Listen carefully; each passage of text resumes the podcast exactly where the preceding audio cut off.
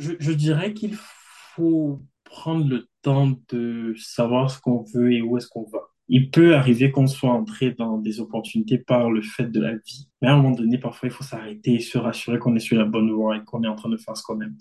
C'est important parce que la carrière professionnelle, le travail prend quand même une bonne partie de nos journées.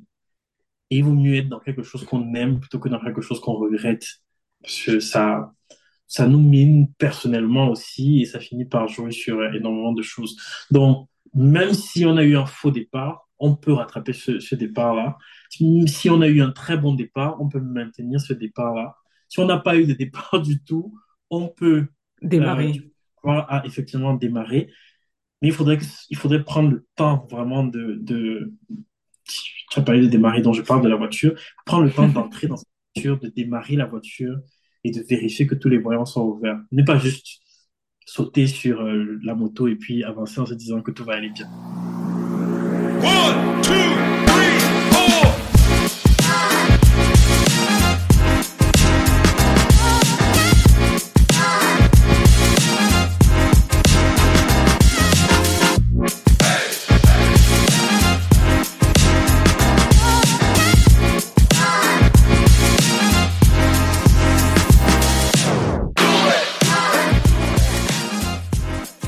Bonjour à tous, on se retrouve aujourd'hui pour un nouvel épisode du podcast Sabotage de C où on parle sans froufrou et sans tabou.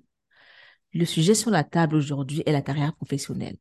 Si vous me suivez depuis un moment, alors vous savez que j'ai un parcours pro assez atypique et ce n'est que tout récemment, c'est-à-dire il y a deux ans, que je me suis posée au sein d'une organisation.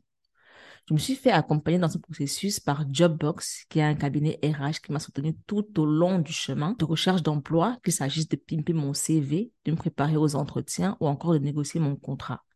J'en parle en détail dans l'épisode 20 du podcast.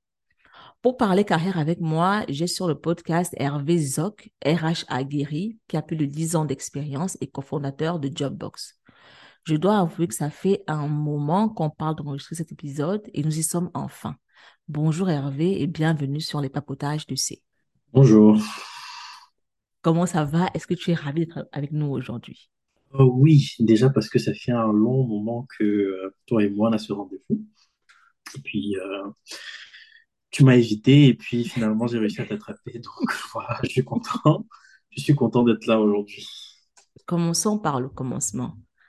Quel est le rôle d'un RH au sein d'une entreprise? Parce que moi, personnellement, avant de te connaître, j'ai toujours pensé que les RH étaient les touristes dans les entreprises, c'est-à-dire qu'ils ne faisaient pas grand-chose. Ils étaient là juste quand il y a des entretiens et puis ils participent à l'entretien et ils envoient les offres et puis c'est tout. Quel est le rôle du RH au sein d'une entreprise? C'est une grosse question parce que je, je pense que le rôle d'un RH dépend de, du type d'organisation dans lequel, dans laquelle pardon, euh, euh, il ou elle se trouve. Et euh, c'est un rôle qui peut être, qui doit, je pense, être modélé en fonction du type d'entreprise, effectivement. Il y a des entreprises qu'on appelle souvent PME, qui sont des petites entreprises où la fonction première du RH, c'est vraiment administratif, c'est-à-dire faire les contrats, s'assurer que les gens prennent des congés au moment où il faut qu'ils prennent leurs congés, euh, travailler sur tout ce qui est lié à la performance, euh, vérifier que les personnes atteignent leurs objectifs et comment est-ce que ça compen- compensé, euh, tout ce qui est autour du salaire, comment c'est payé, quand c'est payé, toutes les cotisations sociales et ce genre de ce genre d'éléments-là. C'est des c'est des euh, je dirais des, des des fonctions qui sont primaires au, au métier de RH et qu'on retrouve généralement dans les petites et moyennes entreprises. Maintenant, plus on évolue dans des entreprises qui ont des centaines ou des milliers de, d'employés, plus il y a un besoin d'agrandir un peu ce champ-là. C'est-à-dire qu'il y a toujours la partie administrative qui, qui est là, mais à ça, on rajoute une sorte de, de partie un peu développement des, de- du capital. C'est-à-dire que euh, une fois qu'on a recruté quelqu'un, comment est-ce qu'on s'assure que la personne se sente bien dans l'entreprise pendant tout son séjour dans cette entreprise-là? Comment est-ce qu'on la développe?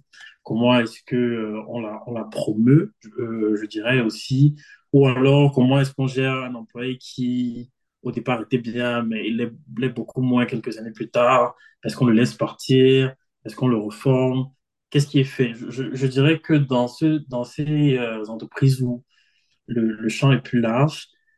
le métier de RH devient un peu comme un, je vais utiliser ça, ça peut être misogyne, mais je suis désolé, mais comme, comme, comme une, comme une mère, en fait, dans un, dans une maison. C'est-à-dire que euh, le RH se charge vraiment de s'assurer que tout fonctionne, que le- l'engrenage est vraiment euh, huilé et que tout, tout, euh, tout va dans le bon sens.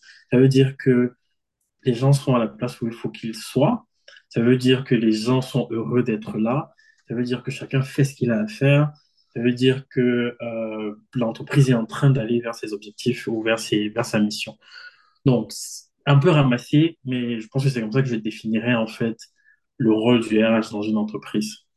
Au sein d'une entreprise ou d'une organisation, euh, à qui va la loyauté du RH? Aux employeurs ou aux employés? Pour ma part, j'imagine qu'il y a peut-être plusieurs écoles là, là, sur cette question, mais pour ma part, la loyauté du RH à l'entreprise. Euh, pour la simple et bonne raison que l'entreprise a besoin de fonctionner, elle a besoin d'atteindre sa mission, et pour ça, elle a besoin de quelqu'un ou d'une équipe qui va gérer le capital humain, faire en sorte que ce capital humain permette à l'entreprise d'atteindre cet objectif-là. Donc, euh, euh, le RH ne peut pas vraiment être loyal, entre guillemets, aux employés, parce que non seulement ce pas les employés qui l'emploient, mais aussi l'employé peut avoir des, des, objectifs qui sont contraires à ceux, à ceux de l'entreprise. Et il faut pouvoir, il faut pouvoir gérer ce genre de, ce type de situation-là. Bon, vraiment, pour moi, c'est l'employeur euh, à qui le RH répond. Ok, ça veut dire que s'il y a, s'il y a un souci avec l'employé, euh, les intérêts de l'entreprise priment sur les intérêts de l'employé. Hum, c'est une bonne question. Alors, je, dirais que pour le RH, ça va être, euh, la manière de gérer, ça va être euh, guidé par les politiques internes, par les manuels, par la loi. Qu'est-ce qui est, comment dire ça? Qu'est-ce qui a été dicté en fait dans ce genre de situation-là? Comment est-ce qu'il faut entrevoir la situation et comment est-ce qu'il faut la gérer? Maintenant, euh, dans les organisations, vous voyez qu'il y a souvent aussi des délégués du personnel qui, eux, en fait, sont en contre-pouvoir finalement dans, dans l'organisation. C'est-à-dire que le RH, qui est le représentant de l'employeur, va défendre les intérêts de l'employeur. Et puis les délégués du personnel vont être un peu les représentants des employés et donc défendre les intérêts des employés. Donc, on peut jouer là-dessus, euh, mais au final, on se retrouve toujours dans un cadre légal ou euh, un cadre réglementaire au sein de l'entreprise qui régit les interactions entre l'employé et l'employeur. Parlons de carrière professionnelle. Mm -hmm. J'ai voulu qu'on fasse cet épisode parce que c'est un concept que je ne comprends pas vraiment euh, de par mon parcours professionnel, si je peux appeler ça comme ça. Je me souviens quand j'ai approché Jobbox pour, euh, pour ma recherche d'emploi, j'avais dit ceci. J'ai le pire CV au monde. Like, le pire CV au monde. C'est-à-dire que je n'ai pas fait plus de deux ans quelque part. J'ai fait 1500 choses. Ce n'est pas du tout aligné. Et vous m'avez permis de, de recadrer un petit peu mes, mes, mes expériences pour qu'elles soient alignées avec le type de poste que j'avais. Est-ce que dans mon cas, par exemple, qui fait 1500 choses, pas toujours dans le même domaine, je peux dire que j'ai aujourd'hui une carrière professionnelle derrière moi? Alors la carrière, c'est 30 ans d'expérience. par défaut, par défaut, tu as une carrière. C'est-à-dire que ce n'est peut-être pas la carrière que tu souhaitais avoir, mais tu as une carrière. C'est-à-dire que tu as une expérience professionnelle aujourd'hui qui a fait que tu passes par plusieurs différentes organisations pour faire, comme tu dis, plusieurs différentes choses. Tout ça là constitue ta carrière jusqu'à ce point, c'est-à-dire jusqu'à jusqu'aujourd'hui où euh, tu es là où tu es. Euh, et en fonction de tes choix que tu vas faire également dans le futur, ça va juste, comment dire ça, continuer d'être ta carrière. Finalement, ta carrière, je pense, c'est juste l'ensemble de ton activité professionnelle au cours des années où tu es active dans, dans la vie professionnelle. Donc, ce serait ça. Maintenant, je, je, pense que quand on parle de carrière professionnelle, c'est souvent peut-être, je ne sais pas si je vais dire des gros mots, mais c'est souvent des termes qu'on emploie et que peut-être des gens ne comprennent pas. Mais la carrière professionnelle, c'est vraiment juste l'ensemble des postes ou des, des, euh, des, activités professionnelles que tu as eues au cours des années où tu as été actif professionnellement. On, peut parler d'une carrière professionnelle, comment dire ça, préparée, dans le sens où quand tu termines tes études, tu sais à peu près où tu veux aller, ce que tu veux faire, et tu essayes donc de rester dans cette ligne-là. Mais il y en a très peu qui ont des carrières aussi linéaires. je pense que vraiment, beaucoup passent par euh, plusieurs types d'expériences en fonction des opportunités, en fonction de, leur capacité à, eux-mêmes. Mais tout ça, tout ça reste la carrière professionnelle. Est-ce que tu recommandes, euh, après l'école, de se poser et de réfléchir à sa carrière professionnelle, ou alors tu penses qu'il faut le faire à un niveau plus avancé dans le parcours professionnel? Quand est-ce que pour toi, en fait, pour toi, quel est le meilleur moment de penser à sa carrière professionnelle? Il y a quelques années, j'aurais dit, ouais, quand tu termines l'école, c'est le meilleur moment de faire, de, de, de faire ce- ce- cette sorte d'introspection pour savoir où est-ce que tu veux aller, ce que tu veux faire. Aujourd'hui, je dirais que ce n'est pas le moment idéal parce que tu n'as pas les connaissances qui te permettent de savoir effectivement non seulement ce que tu veux, ce que tu aimes, mais aussi l'ensemble des opportunités qui sont disponibles, en fait. Voilà, je dirais, je dirais peut-être après deux, trois ans, et on fait plusieurs choses, tu peux effectivement prendre le temps de te dire, OK, j'aime ça, j'aime un peu moins ça, je veux une carrière qui va aller dans ce sens-là, Euh, je veux pouvoir développer telle ou telle compétence. Et je pense que pour développer ces compétences-là, il faut que je passe par tel ou tel autre type de poste. Ça te permet de prendre des décisions qui sont un peu plus informées que de le faire au moment où tu termines l'école, où franchement, on a juste euh, les rêves dans les yeux, les étoiles. On se dit qu'on va être directeur dans deux ans, tu vois, des choses comme ça. Euh, je pense qu'il vaut mieux attendre un peu, faire d'abord un peu tout, des stages, euh, des petits euh, consultations par-ci par-là, des, CDD, mais vraiment, ça aide juste à élargir en fait sa connaissance finalement pour pouvoir prendre de meilleures décisions par rapport à sa carrière. Tu as parlé du fait de réfléchir au type de poste qu'on veut et de, s'arranger à acquérir les connaissances ou les compétences qu'il faut pour atteindre ce poste-là. Est-ce que c'est ça, définir une carrière professionnelle? C'est-à-dire que se dire, je veux atteindre ce niveau-là et puis définir les, étapes euh, à franchir pour atteindre ce niveau. Pour toi, comment, pas pour toi, mais pour toi en tant que professionnel du domaine, comment se définit une carrière professionnelle? Quels sont les outils euh, dont on a besoin pour définir sa carrière professionnelle? Comment est-ce qu'on le fait? Je, je dirais c'est un projet. Il faut le prendre comme un projet. Euh, et qui parle de projet parle d'objectifs, parle d'acteurs, parle d'étapes, parle de plan aussi. Donc, développer un plan de carrière. Qu'est-ce que j'ai envie de faire? Euh, je sors de l'école, je n'ai aucune expérience. L'idéal, c'est de commencer par un stage, euh, ou alors par, comme je dis, des CDD, des petits contrats, en fait, qui permettent juste de se faire la main, d'entrer dans le milieu du travail, de comprendre comment est-ce que ça se passe. Est-ce que, par exemple, euh, si on prend l'exemple d'un comptable, est-ce qu'on commence forcément par un poste d'assistant comptable et après on passe à un poste de responsable de, de, de compte et après on passe à un poste de, de chef d'unité? Ça permet de, comprendre un peu finalement les, les différentes possibilités dans l'évolution de carrière pour, pour quelqu'un qui a fait comptabilité. Une fois qu'on a cette connaissance-là, comme je disais, à partir des petits, des petits boulots, des petits stages qu'on a fait, on peut se dire, OK, je sais ce qu'un assistant comptable fait, euh, je sais ce qui me manque en termes de compétences pour être assistant comptable, donc je vais chercher à avoir ces compétences-là. Si c'est des compétences que j'ai eues pendant le stage que je faisais, tant mieux. Je peux déjà, tu vois, les asseoir, les rédiger en disant, voilà, je sais faire ça, je sais faire ci, et je les, je les consigne. S'il y a des compétences que je n'ai pas encore parce que, bon, il fallait peut-être que je reste plus longtemps dans l'entreprise ou il y avait des éléments auxquels je n'étais pas euh, euh, confronté pendant mon stage, je peux chercher un autre stage, bien chercher une autre expérience qui me permet, tu vois, d'aller un peu plus vers ça pour ensuite commencer à vouloir être un assistant comptable. Maintenant, tu es assistant comptable, tu te donnes deux, trois ans pour être assistant. Euh, il me faut deux ans pour être responsable d'un dossier ou d'un projet, je sais pas. Tu fais exactement la même chose, en fait. C'est-à-dire, qu'est-ce qu'il faut pour atteindre ce niveau-là? Euh, euh, combien d'années est-ce que je me donne pour atteindre ce niveau-là? J'ai parlé également d'acteurs quand je parlais de projets. Les acteurs, c'est tes superviseurs, euh, c'est tes collègues pendant que tu fais ton stage, c'est tes amis même à l'école, c'est des personnes que tu admires ou qui t'inspirent. Constamment faire valider, entre guillemets, tes projets en fait par ces personnes-là qui sont parfois plus aguerries, qui sont parfois plus expérimentées et qui peuvent, tu vois, te rediriger dans tes choix.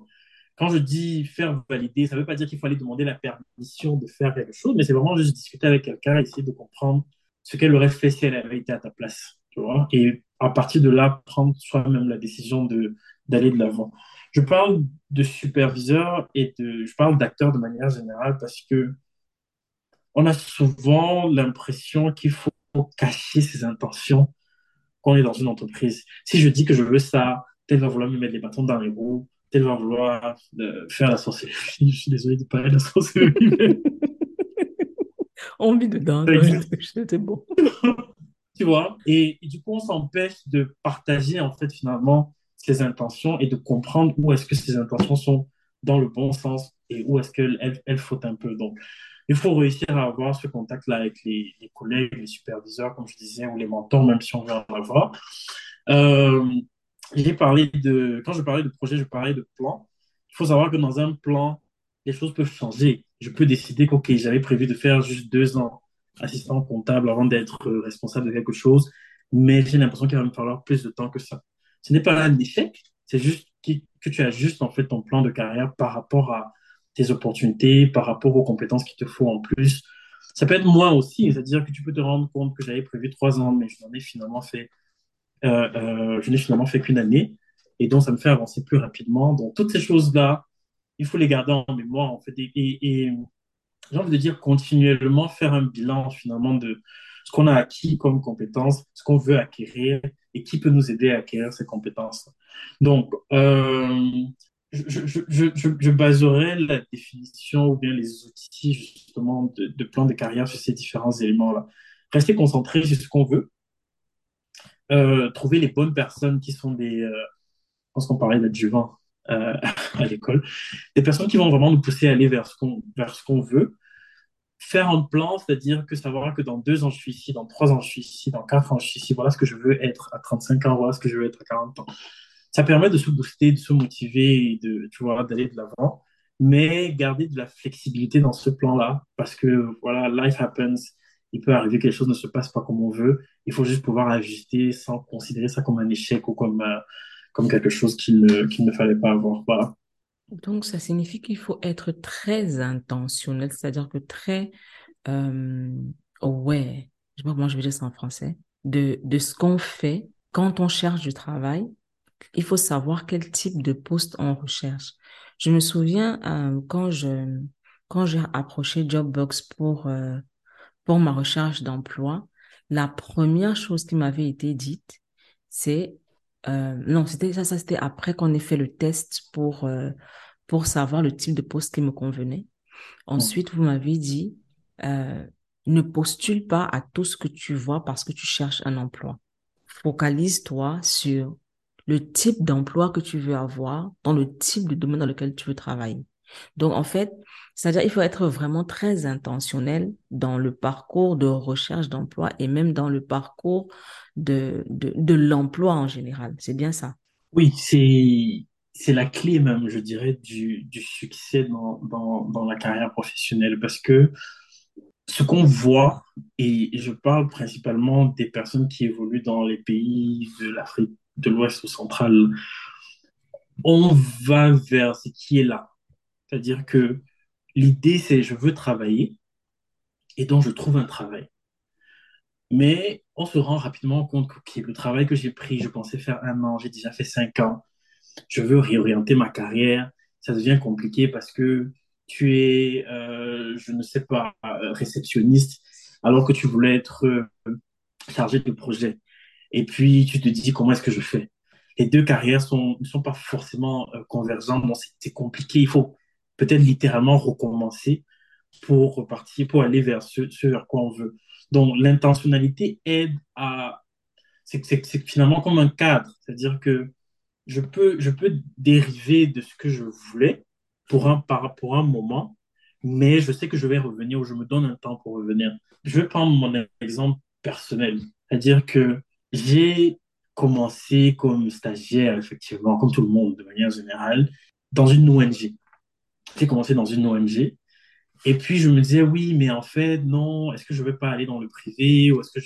Tu vois, j'avais d'autres idées, je me voyais vraiment beaucoup plus dans des organisations comme euh, tout ce qui est télécommunications, etc. Parce que bon, ils payaient mieux ou euh, je, je pensais que j'allais être mieux là-bas. Et j'aurais pu tu vois, intentionnellement aller vers ça et me concentrer là-dessus. Mais je n'avais pas ces intentions-là. C'est-à-dire que je n'avais pas cette force d'intention-là. Donc, j'ai juste resté et puis j'ai suivi le flow qui m'a amené vers autre chose. Donc, chance pour moi, je ne regrette pas parce que finalement, ça s'est retrouvé quelque part devant. Mais ça aurait pu complètement dérouter ma carrière professionnelle et m'amener vers, tu vois, des, des situations dans lesquelles je ne souhaitais pas être.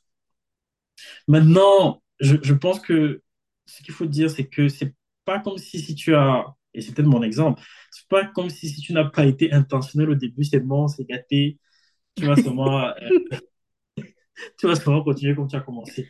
Non, c'est vraiment possible d'arrêter à un moment donné, de, de comment dire ça, de se réorien- se réorienter et de prendre le temps de cette réorientation-là. Ça revient toujours à quelles sont les compétences qu'il me faut, quelles sont les compétences que je vends et comment est-ce que je contacte. On parlait de projet tout à l'heure et d'acteurs et machin. Qui est-ce que je contacte en fait? Avec qui est-ce que je, je prends contact? Parce que j'ai envie d'aller vers ce chemin-là? Qui peut m'aider? Et euh, euh, quelles sont les compétences qu'il me faut pour faire cette transition? Donc, il faut rester intentionnel, je pense, du début jusqu'à la fin et parfois faire des sacrifices euh, dans cette intentionnalité-là. C'est-à-dire ne pas prendre tout ce qui vient parce que, ah tiens, c'est un travail, ça va quand même me payer, donc je prends. Parce qu'on se retrouve facilement à faire 10 ans dans ce genre de choses? Moi, ce que je peux dire de l'expérience que j'ai eue euh, quand je me suis focalisée sur le type de poste que je voulais et sur le type d'organisation pour lesquelles je voulais travailler, franchement, ça a rendu la chose plus facile. C'est vrai que je voyais des offres passer, mais c'est-à-dire que tu peux avoir un pincement au cœur en te disant, ouais, mais est-ce que je suis pas en train de rater quelque chose? Mais au final, j'ai eu ce que je voulais parce que je me suis focalisée dessus. C'était genre, si ce n'est pas tel poste, ne venez pas. Ne me, ne m'appelez pas, ne me, ne me faites je ne veux pas savoir. So, je pense que c'est vraiment, quoi qu'on puisse dire, ça marche. Ça marche. Dans mon cas, ça a vraiment marché. Euh, maintenant, j'ai une question. Est-ce que au sein de Jobbox, vous recevez souvent des gens qui euh, n'ont pas été intentionnels dès le départ, se sont rendus compte euh, qu'ils ne sont pas sur la bonne voie? Et veulent faire un pivot? Si c'est le cas, comment est-ce que vous gérez ça? Je pense qu'on a beaucoup, on a majoritaire, majoritairement même ce type de clients. Mais ce n'est pas tant qu'ils n'ont pas été intentionnels, c'est surtout que, euh, comment je veux dire ça, ils n'ont, ils n'ont pas confiance en eux, en fait. C'est-à-dire que je, je ne sais pas si c'est culturel, encore une fois de plus, ou c'est lié à quelque chose dans dans nos différents pays, mais très peu comprennent l'intérêt de leur profil. Oh, j'avais le même problème. Effectivement, c'est-à-dire que euh, on a, on prend l'habitude de ne regarder que nos manquements, en fait, dans, dans notre profil. Ah, je, je n'ai pas ça. Je n'ai pas travaillé pour telle organisation. Est-ce que moi, je peux faire ça? Est-ce que, est-ce que, est-ce que, est-ce que... Et on oublie très souvent tout ce qu'on a fait, en fait, finalement, pour arriver jusqu'où on est. Mon, mon, mon postulat, bon, j'ai souvent dit ça à, à une cliente en particulier, où je lui disais, écoute, tout le monde a l'air intelligent quand tu, quand tu postules à un poste pour une organisation. Tout le monde de l'entreprise a l'air super smart, euh, tu vois les profils sur LinkedIn, tu te dis, oh mon Dieu, ils sont trop intelligents. Jusqu'à ce que tu entres dans l'organisation et que tu te dis, tu te dis, mais attends un peu, gars, c'était bête comme ça, là. Ça arrive, ça arrive, ça arrive, mais très souvent. Donc, il faut pas se laisser intimider par le fait que d'autres sont passés déjà avant nous et se dire, ah oui, mais moi, je suis pas assez intelligent pour travailler pour telle organisation. Moi, je n'ai pas les compétences qu'il faut. Euh, moi, je ne sais pas croiser mes bras sur ma photo de profil sur LinkedIn. Oh Tout ce type de, tout ce type d'éléments-là qui intimident et fait en sorte que les gens se focalisent encore une fois de plus sur ce qu'ils n'ont pas au lieu de capitaliser sur ce qu'ils ce qu'ils ont et qu'ils pourraient vendre. Donc, ce que Jobbox fait en général avec ce type de personnes, c'est vraiment, de clients, pardon, c'est vraiment faire un, faire un pas en arrière et demander à la personne, OK, qu'est-ce que tu veux en fait? Qu'est-ce que tu as toujours voulu faire? Euh, qu'est-ce qui te plaît? Qu'est-ce qui te, passionne? Où est-ce que tu veux aller? Et maintenant, rentrer dans la carrière professionnelle de la personne et dire, OK, dans telle expérience, voici les compétences que tu peux faire ressortir qui vont t'aider dans ta quête pour le, poste que tu recherches. Voici les compétences que tu n'as pas encore, que tu peux développer à partir même de l'endroit où tu te trouves. Parfois, c'est juste une question de, d'opportunité, de projet. Tu prends un projet en plus parce que tu sais que, ah, tiens, je vais apprendre telle chose que je vais pouvoir vendre après. Ça revient encore sur l'intentionnalité. Euh, on ne fait rien au hasard. Tu ne... les, gens m'amusent quand ils disent, ah oui, moi je suis trop occupé, je suis trop occupé. Et après, quand tu leur demandes, oui, mais qu'est-ce que tu fais? Ah, je sais pas, je fais tout. Tu peux pas te, tu peux pas faire tout. il faut que tu fasses, je suis désolé, il faut que tu fasses, il faut, il faut vraiment que tu fasses des choses qui te permettent de progresser professionnellement. Rien ne doit être fait au hasard, rien ne doit être fait banalement. Tu fais que tu te dis, ah, ça, ça me donne telle compétence, ça me permet de dire que j'ai fait telle chose, ça me donne de l'expérience dans tel outil ou avec tel outil, et je veux vendre ça plus tard. Et donc, fonctionner comme ça, euh, plutôt que de rester, tu vois, dans le, dans le, comment on dit ça, dans, le- dans l'autoflagellation de, voilà, je suis pas assez bon, je peux pas, je ne peux pas. Donc, pour en revenir à Dropbox, je pense qu'on fait beaucoup de, de, je dirais, de development, en fait, finalement, avec les clients, parce qu'on ne leur apporte pas, on ne leur dit rien qu'ils ne savent pas déjà, en fait. C'est juste qu'on on les aide à, à eux-mêmes se révéler ce qu'ils savent déjà et comment est-ce qu'ils peuvent le vendre. C'est vraiment le travail que Dropbox fait finalement. Tu as parlé de, de ne pas tenir compte de ce qu'on a eu à faire et se focaliser sur ce qu'on n'a pas, sur les manquements, sur les, sur les, Mm. sur les lacunes. Euh, quand j'ai approché Dropbox, il m'avait fait faire un test. Un test qui m'a révélé. Honnêtement, quand je suis venue vers Dropbox, j'avais euh, plusieurs années d'expérience dans, dans le monde du travail. J'avais travaillé pour de nombreuses organisations, mais je n'avais absolument aucune idée de ce que je, ce que je savais faire.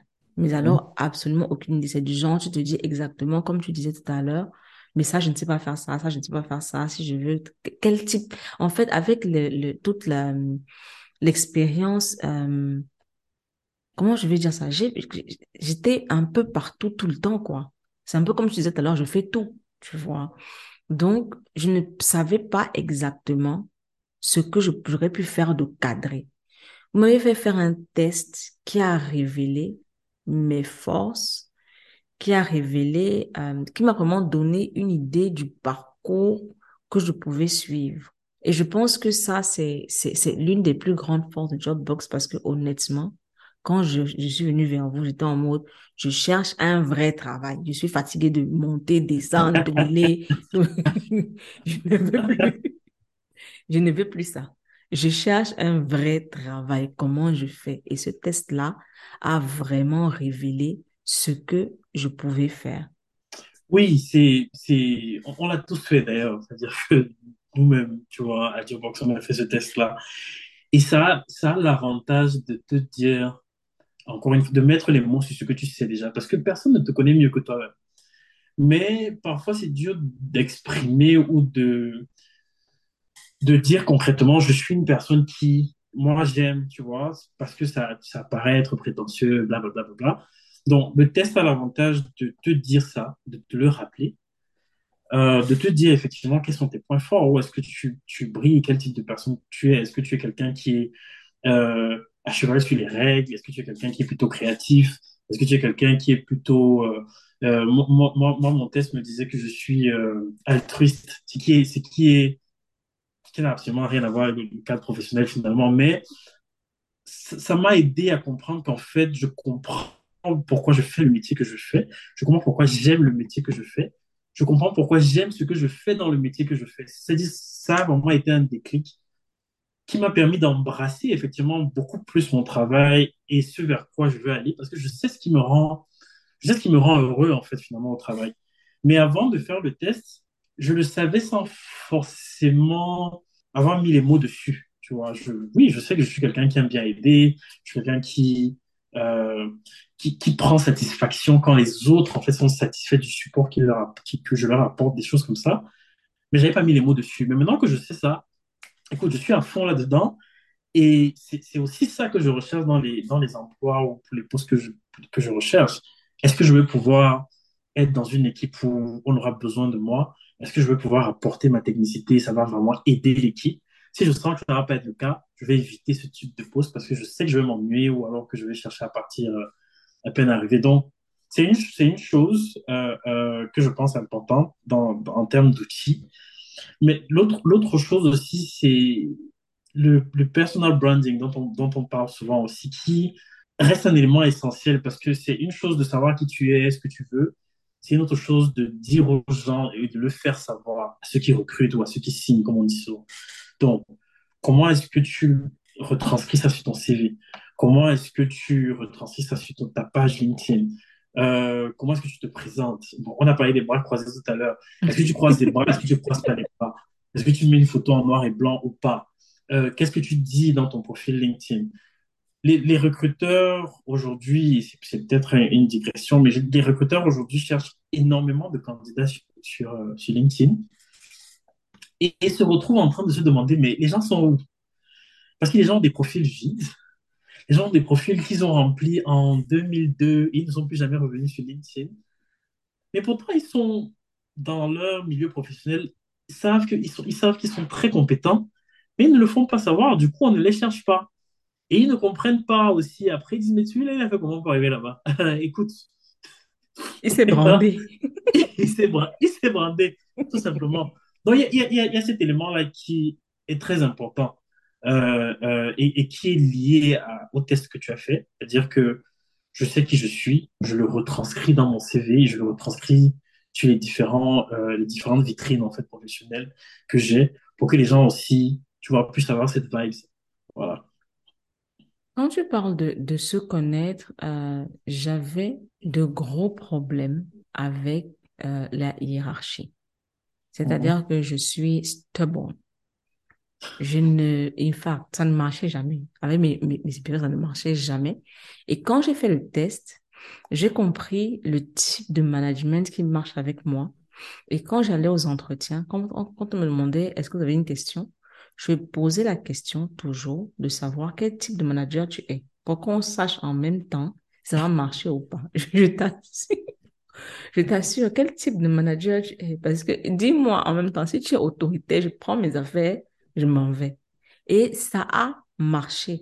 Et en fait, euh, ce, ce, ce, ce parcours avec Jobbox m'a fait comprendre que c'est quand on, quand, quand on approche le travail, on approche avec la peur. C'est-à-dire que on a tellement peur de ne pas être pris, euh, qu'on fait tout pour plaire, sans se soucier de si on sera à l'aise dans l'entreprise ou pas, ou dans l'organisation ou pas.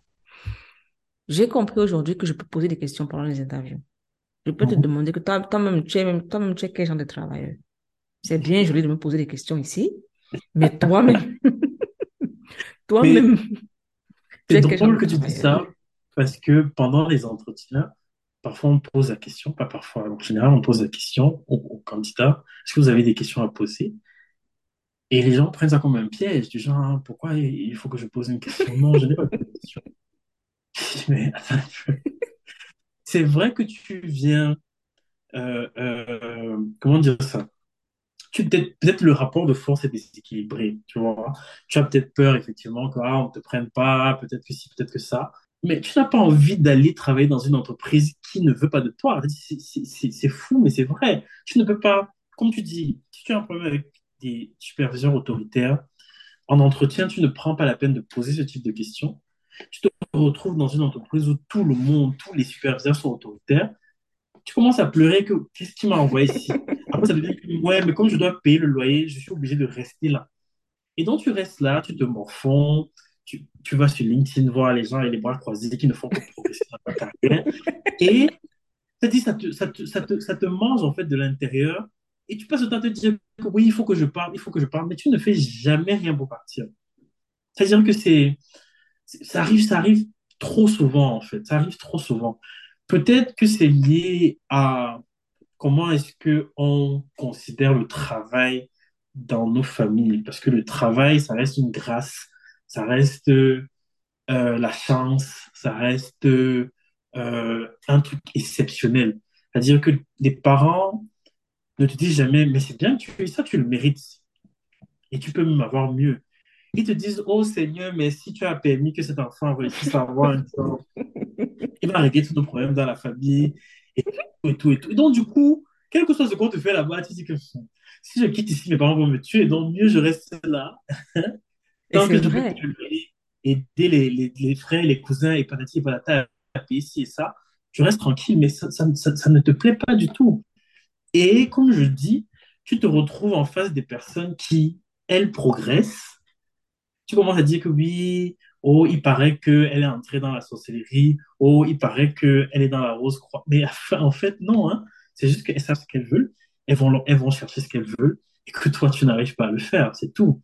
Tu vois, il, il faut pouvoir se détacher en fait de cette culture de la grâce quand on trouve un travail. On ne, on ne te recrute pas parce qu'on veut te faire plaisir, on te recrute parce que tu as les compétences pour faire le travail que tu as à faire.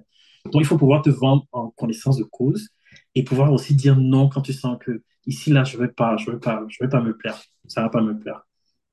Quand tu dis ça, ça me ramène à la peur que les gens ont de démissionner et la peur que les gens ont de changer de travail.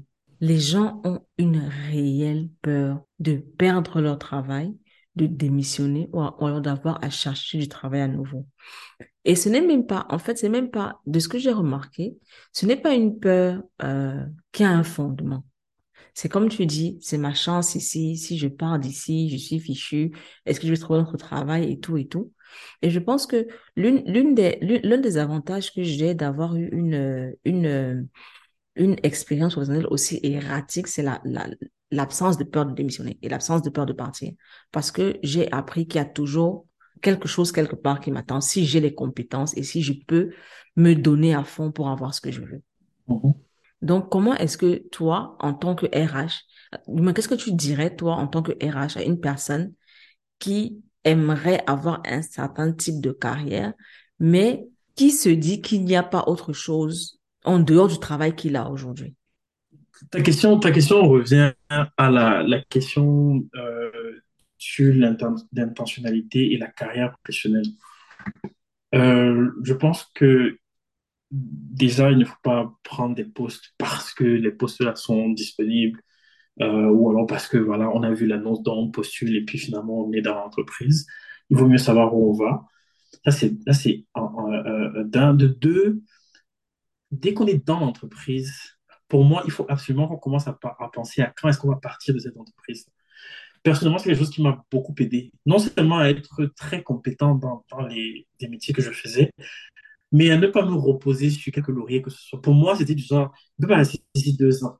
Donc, il faut absolument que je pose mon profil de telle sorte que quand je décide de partir, que je parte avec la confiance que j'ai appris tout ce que je devais apprendre dans cette organisation. La peur, pour moi, peut être rationnelle si on sait qu'on ne fout rien dans l'entreprise. Et je suis désolé de dire ça comme ça. Les bons joueurs ne manquent pas d'équipe. Si tu es dans une entreprise et tu fais le bare minimum, il ne faut pas que tu sois surpris d'avoir peur de partir parce que toi-même tu sais que, gars, qui va, qui va vouloir prendre rien qui fait rien? Ça, c'est clair. Par contre, quand tu, quand es un bosseur, déjà, déjà euh, la, petite partie, euh, c'est la chose que je dis beaucoup en entretien avec les clients de Jobbox, qu'il faut laisser l'humilité à la maison, il faut laisser ça sur les réseaux sociaux, je sais pas. Tu n'as pas besoin d'être humble au travail. Si tu fais bien ton travail, tout le monde doit savoir que tu fais bien ton travail. Ça ne doit pas être un secret de polichinelle. Je suis bon, vous savez que je suis bon, tout le monde veut de moi. Et ça, ça joue aussi sur ton personal branding, ça joue sur comment est-ce que tu te vends. Du coup, les gens, quand ils pensent à toi, ils se disent, oui, mais celui-là, il est très bon, je vois le travail qu'il fait dans l'entreprise où il est, j'ai envie de travailler avec lui.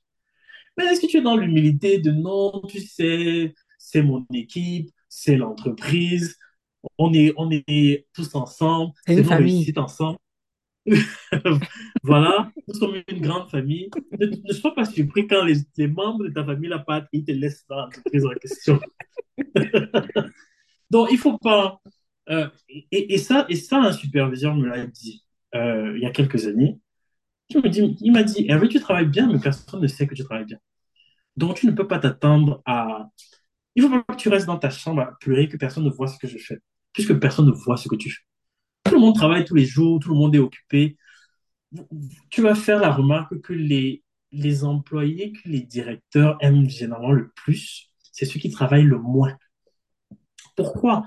Parce que c'est ceux qui passent le temps dans les bureaux du directeur à essayer de comprendre qu'est-ce qui lui plaît, qu'est-ce qu'il faut lui dire, comment, tu vois, comment garder ton nom à l'esprit de la personne? Ce qui fait que quand elle pense à un truc, elle pense d'abord à toi. Parce que tu es son ami. Hein, tu as apporté, si c'est la biche, si c'est le mouton, si c'est quoi, tu es venu avec, tu l'as aidé dans tel truc. Hein, tu vois, tu es entré par exemple dans son bureau, il t'a dit, ah, j'ai tel problème. Tu dis, non, c'est ma belle-sœur qui gère ça, attends, je l'appelle, machin et tout. Il se sent Je vois le redevable. profil. Et, et, et effectivement, tu vois que ce genre de personne progresse, tu te demandes, mais il fait comment alors qu'il ne, on sait tous ici qu'il ne travaille pas. Toi, tu bosses tout le temps, mais tu n'as pas les mêmes opportunités. Pour la simple bonne raison quand l'opportunité arrive, la personne à qui on pense, c'est celle qu'on voit tout le temps. C'est normal, c'est c'est humain, j'ai presque envie de dire. Donc, il faut pas, euh, je, ne, je ne suis pas en train de militer pour ne rien faire dans le bureau et aller chercher les amis, mais je suis en train de le dire qu'il faut, il faut bosser et faire savoir ce qu'on est en train de faire. Que ce soit par l'entreprise dans laquelle on est, ou bien même par euh, les personnes qui nous suivent, que ce soit sur LinkedIn, etc. Tu peux parler d'un projet sur lequel tu as travaillé, euh, tu vas partager un peu ton expertise sans, sans donner des informations confidentielles, mais tu vas montrer à ceux qui te suivent que tu sembles être une personne ressource dans le domaine dans lequel tu es. Ça aide. Ça, c'est ce qui est sûr. C'est bien que tu en parles parce que j'ai une question justement sur ce sujet. Tu parles de, de travailler son personal branding et de faire savoir ce qu'on sait faire, ce qu'on a eu à faire et ce qu'on fait. Sur LinkedIn, euh, on a de nombreux posts de gens qui nous disent à quel point ils ont été pauvres dans leur vie, ne mangeaient même plus, et puis c'était difficile, et puis non, franchement, c'est la grâce de Dieu si aujourd'hui ils sont CEO. C'est de ce genre de personal branding qu'on parle. Pourquoi tu me dire ce que je ne veux pas dire? Non, non, chacun, honnêtement, chacun, euh, chacun décide de faire son personal branding comme il le pense. Je peux ne pas être d'accord avec ce que certains partagent ou le fait que les gens euh, jouent beaucoup sur l'image finalement, parce que parfois tu vois une photo et le texte n'a rien à voir avec la photo. Mais je pense que comme on est à l'ère des réseaux sociaux et que les gens ont besoin de se voir, du coup, ils postent des photos d'eux pour dire des choses qui... Tu vas poster une photo, oui, ça fait 15 ans que je cherche du travail, mais je ne trouve pas du travail. Si, mais pour- la photo là, ça a quoi à voir avec le texte que tu es en train de nous dire? On n'a pas besoin de te voir pour savoir que tu as du mal à trouver du travail. Je suis désolée, mais c'est drôle. Mais, mais on voit ça tout le temps. Et malheureusement, ce que ça crée, c'est de la distraction. Celui qui te regarde, il regarde ta photo, il regarde pas ce que tu dis. Il regarde ta photo. Ah, tiens, elle est comme ça, ou bien il est comme ci, ah, machin et tout. Et puis il passe à autre chose. C'est aussi ça le, le, j'ai envie de dire, le désavantage des réseaux sociaux, c'est qu'on scrolle tout le temps. Donc, si tu n'arrives pas à me cap- captiver dans les deux, trois secondes sur lesquelles je suis sur ton profil, moi, je passe à autre chose. Alors, beaucoup, euh, euh, par exemple, postent leur CV en disant, oui, euh, aidez-moi, voilà, patata. Ça va peut-être aider certains, mais moi, je ne considère pas que c'est le meilleur moyen de, de, se vendre. D'autres, comme tu dis, postent des messages tout le temps où ils se lamentent, en fait. Personne n'aime, personne n'aime les gens déprimés. Personne n'aime les gens déprimés. Donc, si tu me montres ta dépression, je n'ai pas envie. Je mais celle-ci, elle va venir, celui-ci va venir ici, pleurer tout le temps. Tu vois. Donc, il faut faire attention aussi un peu. C'est-à-dire, on est, on est parfois désespéré. Ça, c'est, ça, c'est certain. On est parfois désespéré par la situation de la vie. Mais LinkedIn, c'est pas la plateforme pour ça. Je lui dis, tu peux utiliser ta famille, les groupes WhatsApp, ce que tu veux, pour partager ce désespoir-là. Mais sur LinkedIn, il faut que tu restes professionnel. Tu peux dire, voilà, euh, tu peux faire une analyse, en fait, sur ta recherche d'emploi. Ça fait un an que je recherche du travail, j'ai postulé pour telle, telle organisation. Voilà le type de réponse que j'ai souvent. Je me demande si le souci, c'est mon profil ou alors ce que les entreprises dans ce secteur, si ont des... Tu vois, faire une analyse qui peut attirer l'attention d'un RH ou de n'importe qui qui va venir commenter en disant, ah, mais c'est intéressant ce que tu dis parce que nous, on recherche ton profil, mais on n'arrive pas à les trouver parce que, parce que tu vois, c'est beaucoup plus intéressant que les, les lamentations. Euh, quand je parlais de personal branding, euh, je pense que c'est vraiment utiliser LinkedIn comme la vitrine de, de, de ton, comment dire ça, de ton, de ta personne professionnelle ou de ton, il y a un terme que je cherche, de ton personnel, c'est pas ça. Ton savoir-faire. Oui, de ton, de ton, il y a un terme spécifique que je cherche, mais c'est pas grave. Donc, utiliser LinkedIn pour présenter tes compétences, euh, bien décrire les expériences que tu as, les entreprises dans lesquelles tu as travaillé, utiliser les différents mots-clés pour être sûr que quand un, un recruteur cherche tel profil par rapport à tel mot-clé, qu'il puisse voir ton profil parce que ton profil apparaît.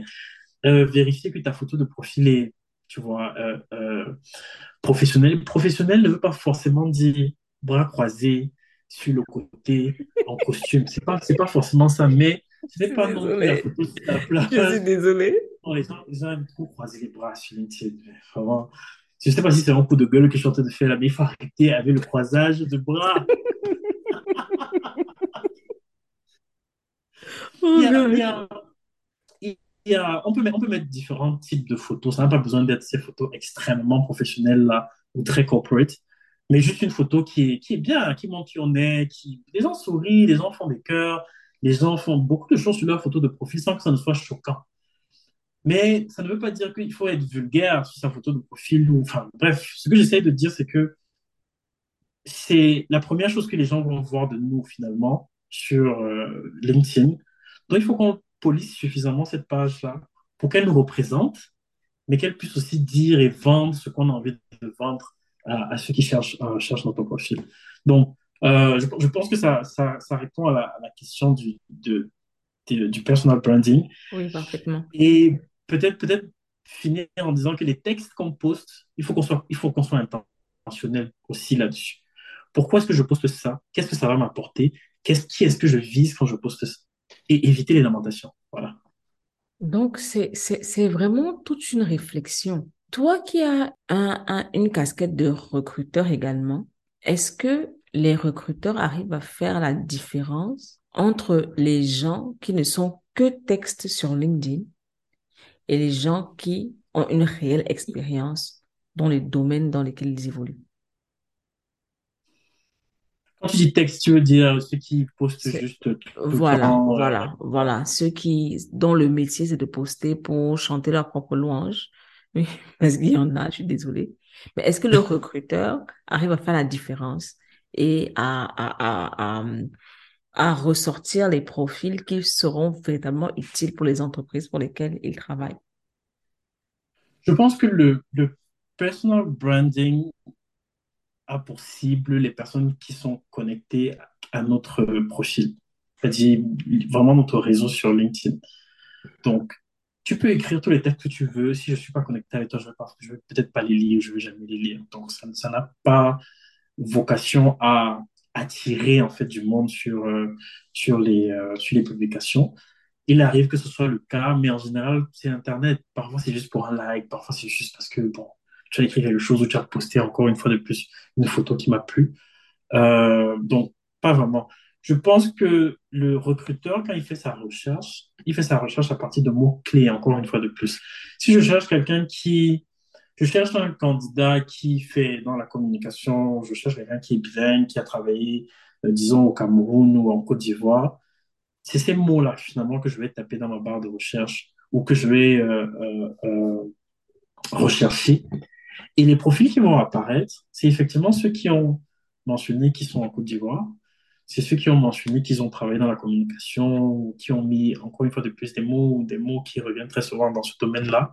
C'est ceux qui ont mentionné qu'ils parlent anglais ou qui sont bilingues. Tu vois, ce genre de, ce genre de, de, de, de, ter- de termes, termes-là. Donc, la stratégie, c'est vraiment d'aller vers un profil qui contient suffisamment d'éléments pour qu'on apparaisse dans les recherches des recruteurs. C'est un peu comme sur Google. Je pense que quand tu tapes sur Google euh, salon de coiffure, il y a des salons qui sont référencés avant d'autres. Donc, tu as envie d'être un des salons qui est bien référencé tu n'as pas envie d'être sur la quinzième page sur laquelle personne ne clique jamais. Là. Tu as envie d'être sur la première page. Et donc, pour être sur la première page, il y a un certain nombre de choses qu'il faudrait que tu... Il faut être actif sur, euh, sur LinkedIn. Si ton profil est mort, c'est c'est pas toujours euh, évident que tu apparaisses en premier. Euh, si tu n'as pas ces différents mots-clés, tu peux apparaître, mais quand je recherche ces mots, si je les vois pas, je vais passer à autre chose. Ça revient encore à cette histoire du CV où on fait 5-6 secondes sur le CV. Donc, il faut, il faut juste euh, créer cet attrait-là dans la structuration de ton profil sur LinkedIn pour être sûr que tu, euh, euh, tu euh, ressors dans plusieurs différentes recherches. Pour revenir à la carrière professionnelle, est-ce qu'on peut faire un plan de carrière au sein d'une même organisation? C'est-à-dire que on prévoit une évolution au sein d'une organisation ou d'une entreprise. Est-ce que c'est possible? Totalement, totalement. Et, c'est d'ailleurs une des questions qui peut aussi être posée pendant l'entretien. Demander euh, au panel ou à la personne euh, qui nous interviewe quels sont est le, le, les perspectives d'évolution en dans l'entreprise pour le poste spécifique pour lequel on a candidaté? Est-ce que comment se passe ce système de, promotion s'il y en a ou alors comment est-ce que je peux évoluer d'un poste à un autre? Est-ce que c'est possible? et etc. Donc, c'est totalement possible de faire sa carrière, et ça, arrive d'ailleurs euh, beaucoup aussi, de voir des gens qui ont 15-20 ans dans la même organisation, mais qui ont évolué des postes d'assistant vers des postes de directeur. euh, et c'est de très belles carrières aussi. Il n'y a pas besoin forcément d'aller euh, dans plusieurs organisations pour avoir une bonne carrière. Est-ce que dans la définition de son plan de carrière, on peut inclure le niveau salarial qu'on souhaite atteindre? C'est, biaisé parce que le focus va être sur l'argent plutôt que d'être sur les compétences qu'on veut. Je prends un exemple. Dans une entreprise, il y a deux entreprises A et B. Tu postules à A et à B. A te paye beaucoup moins que B, mais A te permet d'avoir les compétences que tu cherches. Puisque tu as des objectifs de salaire, tu peux aller chez B et te dire que bon, si je voulais 500 000, B me donne 500 000 alors que A me donne 300 000. Je prends 500 000 parce que c'est l'argent que je veux. Sauf que après 5 ans, un- un exemple, après 5 ans, tu as effectivement eu le niveau de salaire que tu voulais, mais tu n'as pas eu les compétences que tu cherchais à avoir, ou tu as eu difficilement ces compétences. Alors que celui qui va, celui qui fait le choix d'aller vers l'entreprise qui lui donne les compétences qu'il recherche, peut faire un bond assez conséquent dans sa carrière, juste parce qu'il a obtenu ces, ces différentes, cons- euh, euh, ces différentes compétences. Et c'est arrivé d'ailleurs, on a eu l'exemple de Ange sur euh, les différents Oui, lives que Job a oui. Ange, je qui pense est que Ange, c'est un cas d'école, quoi. qui, qui, qui est effectivement arrivé à multiplier son salaire, tout simplement parce que il a fait le sacrifice de gagner en compétences d'abord avant de chercher l'argent.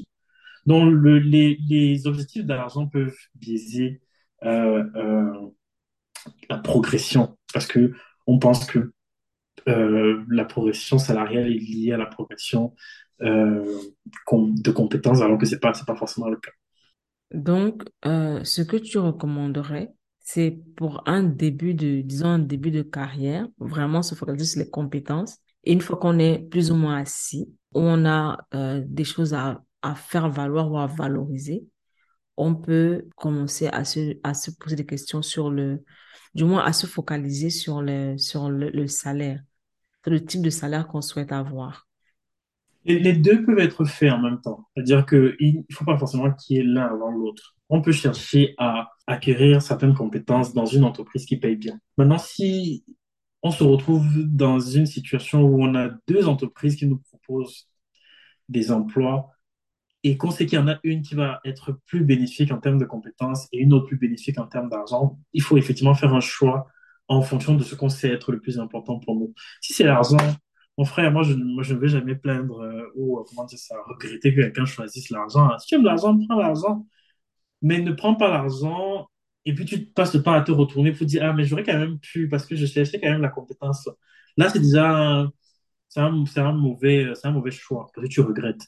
Dans mon sens, il faut aller vers ce que tu cherches. Si c'est l'argent, vraiment, va vers ton argent, tu prends ton, ton, ton, ton argent et puis tu avances dans ta vie tranquillement.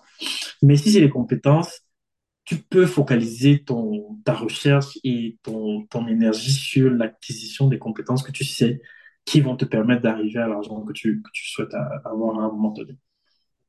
Quand Jobbox fait des lives sur Instagram, et je sais pas pourquoi on n'en peut plus, parce qu'on attend les lives depuis longtemps. Donc, quand Jobbox fait des lives, des lives sur Instagram, euh, il y a cette, cette question qui revient pratiquement toujours. Comment faire pour travailler à l'international? Comment Mhm. s'expatrier pour le travail? Comment, euh, que ce soit euh, changement de pays, de région, de continent, on a, il y a toujours cette, cette question-là. Comment faire pour aller travailler dans un autre pays? Qu'est-ce que toi, tu, tu répondrais à ça?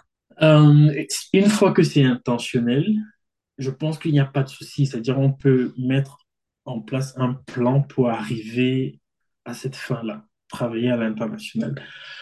Mais parfois, les raisons ne sont pas les bonnes. On se dit, travailler à l'international, c'est forcément parce qu'on aura la voiture, la maison, la femme de ménage, trois jardiniers, euh, etc. C'est-à-dire que l'international est représenté comme euh, le paradis, entre guillemets, c'est-à-dire qu'on va avec quelque chose qui est vraiment très beau, on voyage tout le temps, etc. Et ça biaise un peu le, ça biaise un peu le cheminement. Parce qu'on va se mettre très tôt à postuler à des postes à l'international, tout simplement parce qu'on veut juste aller vers ce rêve-là, alors qu'on n'a aucune espèce de connaissance, en fait, pour y arriver.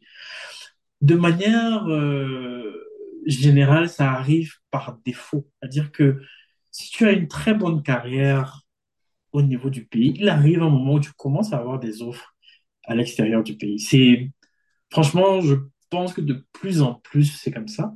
Avec le fait que voilà, on peut travailler un peu partout, les frontières sont un peu moins euh, euh, fermées. Ça arrive très souvent que quand tu as déjà bossé, tu arrives à un très bon niveau dans ton organisation, tu es une sorte de personne ressource, tu as travaillé sur des projets spécifiques, tu apportes effectivement déjà des connaissances qu'on ne retrouve pas partout. Il est très facile que tu transites vers l'international parce que les propositions ne vont pas arrêter d'arriver. Que ce soit même de ton entreprise, si tu travailles dans une multinationale euh, ou une ONG ou toutes celles qui sont de manière euh, euh, qui fonctionnent internationalement, internationalement, internationalement pardon, ou alors d'une autre entreprise qui a juste vu que euh, euh, tu es très compétitif et qu'elle a besoin des compétences que tu as et donc qui, euh, qui, te, fait, qui te fait des offres suffisamment alléchantes pour que tu, pour que tu partes.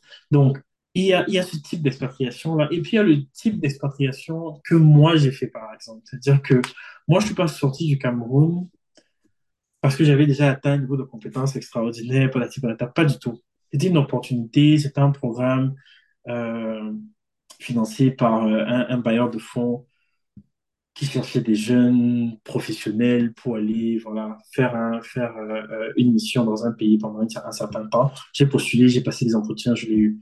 Ça m'a fait sortir, effectivement. Et à l'époque, je, me rappelle, je crois que j'avais 600 dollars, si je ne me trompe pas, c'était 600 dollars que j'avais par mois, qui fait 300 000.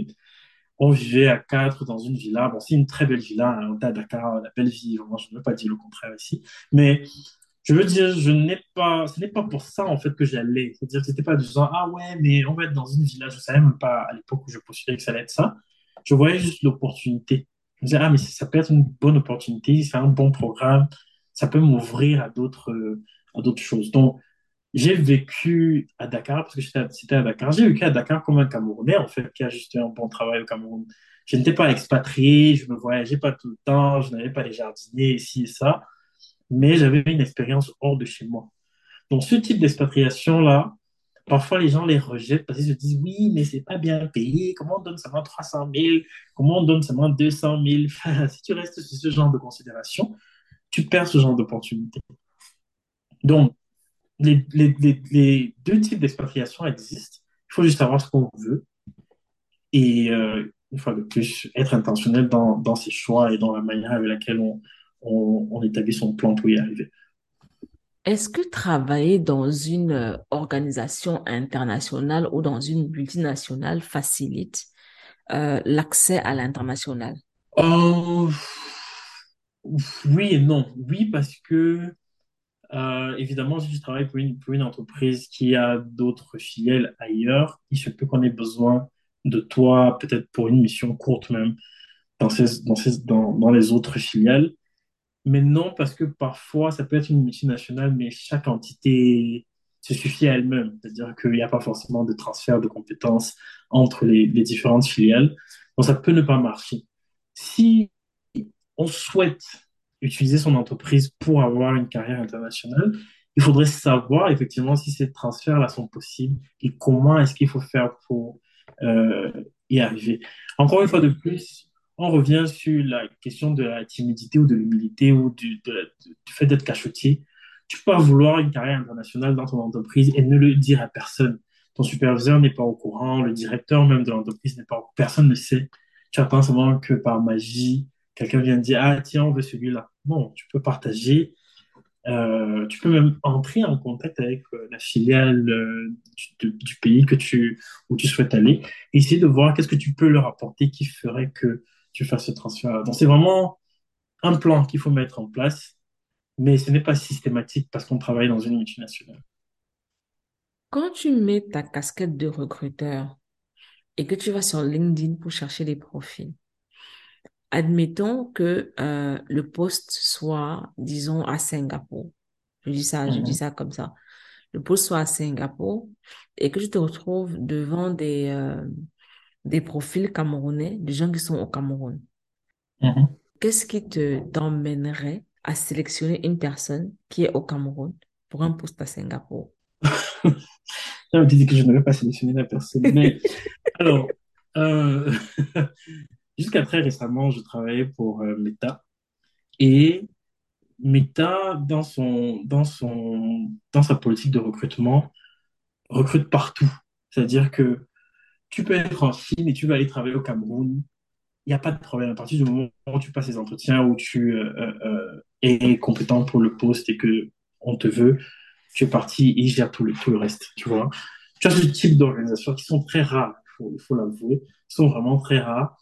Mais la majeure partie des organisations préfèrent recruter des personnes qui ne vont pas leur coûter euh, trop cher.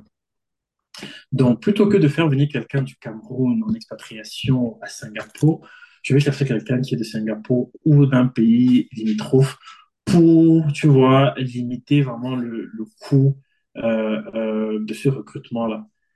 Donc, c'est vraiment comme ça. Maintenant, si on est dans le cadre de, prenons peut-être les Nations Unies. Les Nations Unies, pour des postes internationaux, recrutent souvent les gens aussi un peu partout. Ce que je veux chercher dans un profil euh, pour un poste qui est basé à Singapour, c'est déjà savoir est-ce que la personne s'exprime euh, dans la langue du pays, est-ce que la personne s'exprime en anglais, est-ce que la personne peut travailler dans une, dans une, dans une langue qui est commune à tous ceux qui sont à Singapour, tous ceux qui travaillent à Singapour. Donc, on revient encore sur l'anglais, qui est par euh, excellence la langue professionnelle. Bon, est-ce que la personne parle anglais? Est-ce qu'elle s'exprime bien anglais? Quelles sont les compétences qu'elle a, qu'elle peut faire valoir euh, pour ce poste-là? Et il faut pas oublier que la personne, si elle est au Cameroun, est en compétition avec des gens qui sont en Suisse, en France. En... Donc, il faudrait que ton, ton profil soit suffisamment international, je dirais, mais aussi, euh, non, je dirais internationalement compétent. C'est-à-dire que si ta compétence se limite à l'environnement camerounais, tu es beaucoup moins intéressant que quelqu'un qui a fait plusieurs pays ou qui a un, spectre un peu plus large en termes de, de, de lieu de travail. Donc, c'est ces différents, ces différents éléments-là qui font souvent la différence. Dans le cas de, de, de gens qui cherchent du travail à l'extérieur, est-ce que toi, en tant que recruteur, lire sur un CV compétences interpersonnelles et compétences multiculturelles, ça, te- ça te convainc? Je Non, pas du tout. Absolument pas. mais c'est ton air qui, qui me fait rire. Est-ce que ça te convainc? Je, je dis toujours aux gens, si tu écris que tu es, sais travailler en équipe, sache que les, les, les 300 CV qui suivent, ils vont me dire exactement la même chose. Donc, pourquoi je veux te croire toi et je ne veux pas les croire eux? Donc, ça sert à rien de me dire ça comme ça. Par contre, si tu me le démontres dans la description de tes réalisations, ça a plus de sens pour moi. Si tu me dis que tu as été le lead sur un projet de quatre personnes et que vous avez réalisé tel euh, euh, objectif, c'est clair que tu sais travailler en équipe parce que tu as l'idée une équipe euh, qui a, voilà, machin et tout. Ou alors tu me dis que tu as contribué au développement d'un plan stratégique de Valatier Patata. Tu ne l'as pas fait seul, tu l'as fait avec d'autres personnes. Donc, tu vois, ça me permet de voir que, OK, tu as travaillé avec d'autres personnes et que tu peux, tu peux le faire. Mais juste me dire euh, euh, polyvalence, euh, discipline, non. C'est joli sur un CV, ça remplit le CV. Parfois, les gens aiment bien remplir leur CV. Ça remplit le CV, mais ça sert à rien. Mais, mais tu sais, quand j'étais, pour parler du CV, je me souviens de ton dépassement. Quand tu as vu mon CV, tu m'as demandé, mais tu postules avec ça? Genre, est-ce que c'est avec ça? Parce que c'était du genre, s'il te plaît, il faudrait qu'on se comprenne. Est-ce que c'est avec ça que tu postules? Depuis que tu as commencé ce processus? Ou alors c'est un brouillon, ou alors, je t'assure, mais j'étais sûre de moi quand je t'envoyais mon CV. hein. Mais j'étais sûre, je me souviens, la chose qui jusqu'à aujourd'hui m'a marqué, c'était le mot freelance. J'avais freelance partout, me disant que non, ça montre que, en fait, je peux travailler sans grande supervision et tout, et tout, et tout. Et tu m'as dit, écoute, freelance égale chômeur dans notre, dans notre jargon. Donc, s'il te plaît, enlève. Aujourd'hui, je suis tellement, dès que je vois le mot freelance quelque part, je dis non, non, non, non. This cannot work. This cannot work. Je Mais tu m'as brutalisé. Je sais pas où on a pris le mot freelance là. Qui devait certainement être très bien à l'époque où on l'a, on l'utilisait vraiment. Mais aujourd'hui, quand tu es parti, on t'a peut-être euh, licencié d'une entreprise et que pendant deux, trois ans, trois mois même, tu as un espace creux. C'est devenu que tu es freelance consultant. Non, vraiment, vraiment non. Mais le plus bête, c'est que je croyais vraiment que j'avais un mot fort, c'est-à-dire sur mon CV, freelance. Mais j'étais sûre de moi. Depuis que tu as enlevé ça, tu te sens pas mieux.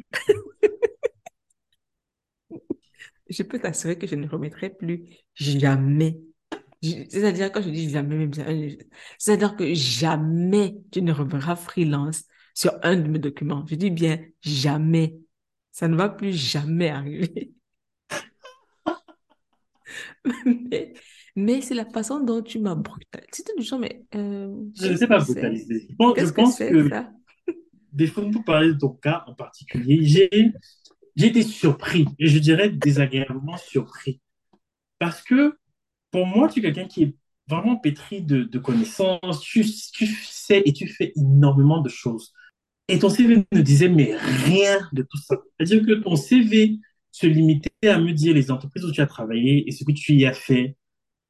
Et sachant que tu as travaillé un peu partout et que tu as fait un peu tout, c'était du genre, mais en fait, je ne, je ne comprends pas. Ton CV n'est pas cohérent, en fait, avec la personne que je connais.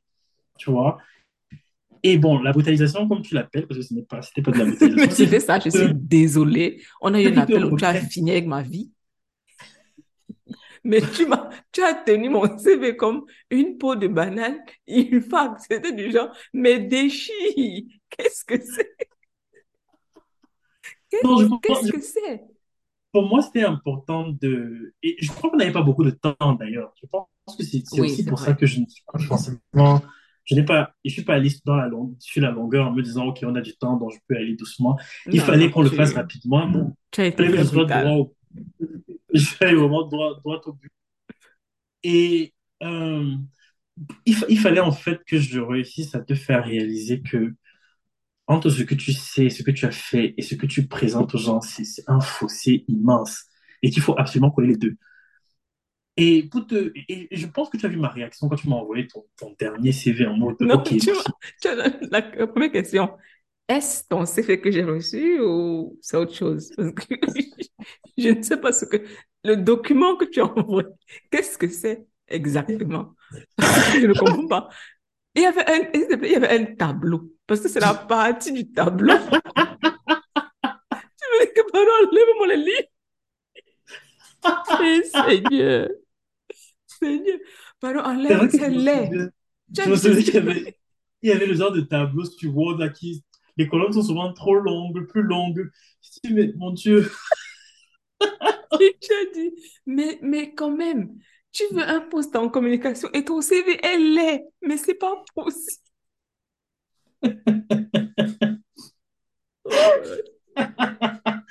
Tu non, non, c'est sûr que, c'est sûr que j'ai été choqué, comme je disais.